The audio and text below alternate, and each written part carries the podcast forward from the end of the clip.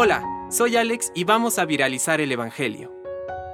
Del Evangelio según San Marcos. Y decía, el reino de Dios es como un hombre que echa la semilla en la tierra.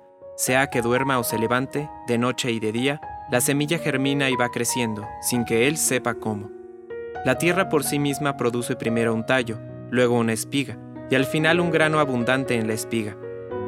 Cuando el fruto está a punto, él aplica enseguida la hoz, porque ha llegado el tiempo de la cosecha. También decía, ¿con qué podríamos comparar el reino de Dios? ¿Qué parábola nos servirá para representarlo? Se parece a un grano de mostaza. Cuando se la siembra es la más pequeña de todas las semillas de la tierra, pero una vez sembrada, crece y llega a ser la más grande de todas las hortalizas, y extiende tanto sus ramas que los pájaros del cielo se cobijan a su sombra. Y con muchas parábolas como esta les anunciaba la palabra, en la medida en que ellos podían comprender. No les hablaba sino en parábolas, pero a sus propios discípulos en privado les explicaba todo. Palabra de Dios. Compártelo, viralicemos juntos el Evangelio.